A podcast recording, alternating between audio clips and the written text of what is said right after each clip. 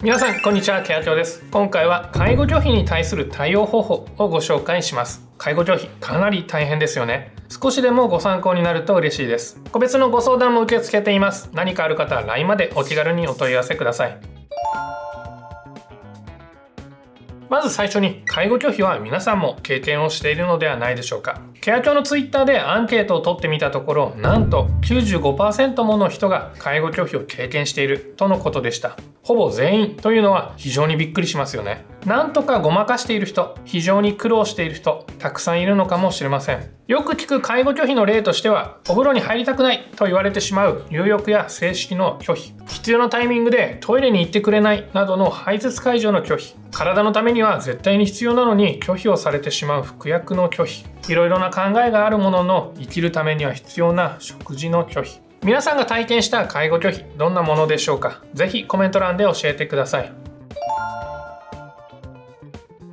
そしてご利用者様が介護拒否をする理由たくさんあります。考えられるものを4つに整理をしてみました。1つ目は恐怖心。認知機能の低下によって何をされるかわからないということがあります。例えば皆さんが唐突によくわからない外国語で話しかけられお風呂場に連れて行かれそうになったらどうするでしょうか？とっさに拒否しますよね。これと同じことが起きている可能性があります。2つ目は自尊心があり自分で行いたい。年齢を重ねても自分で行いたい誰かの世話にはなりたくないと考えている人も少なくありません。また入浴や排泄の解除には羞恥心もあります。解除を受け入れている方でも必要性は分かっているけれどやっぱり内心嫌だという感情を我慢していることがあります。この我慢ができないできなくなってしまったという人は介護拒否につながります。3つ目はこれまでの生活習慣と異なる。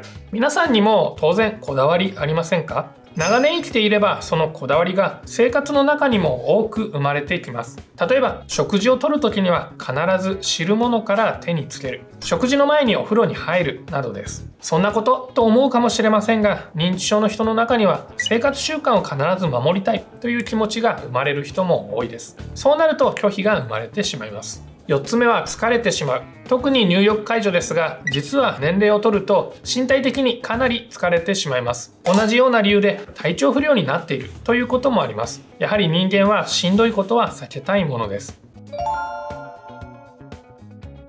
では実際に介護職の皆さんから伺った声掛けによる改善方法ご紹介していきます。まずは声掛けの基本です。ポイントは3点。目線態度ボディタッチです。まずは目線から。基本中の基本ですが利用者さんと同じもしくは下からの目線を徹底しましょう。特に介護拒否がすでに起きている人や起きやすい人に対しては意識をするようにしましょう。つい忙しくなると立ったまま声掛けをしてしまう人がいます。これでは逆効果です。2点目は態度です。笑顔でにこやかに対応をしましょう。拒否をしている人に強気な態度で対応してもさらに拒否をされてしまうだけです。もちろん相手によってはそれで動いてくれる人もいるかと思います。しかし信頼関係を作ることを考えれば優しく笑顔で接しましょう。こちらも忙しくなってつい声を荒げてしまう人がいますので要注意です。そして3点目のボディタッチに関して人間は言葉を使わないコミュニケーションを取ることができます。そのうちの一つにボディタッチがあります。上手にボディタッチをすることで安心と安楽を提供することができます。実際優しく触れられることでオキシトシンと呼ばれる心身をリラックスさせる脳内物質が分泌されるとも言います。もちろん注意点としていきなり急所となるような場所や感覚が鋭い部分を触ると嫌な思いをさせてしまいますので注意をしましょう。例えば手を握るなどが一般的です。では実際に声掛けの方法をご紹介します。声掛けには大きく攻めの声掛けと守りの声掛けがあります。まずは攻めの声掛けに関して比較的物事を合理的に判断をするようなタイプのご利用者さんにとってはこの方法は有効となっています。これはこちらからとにかくやってもらいたいことを押していく方法です。今から何を誰が行うのかどんな効果があるのかこういったことを説明して納得をしてもらう方法です。感情的な話ではなくロジック論理で説明をしていくスタイルです。例えばバリバリサラリーマンをしていたなんて利用者さんには有効かもしれません。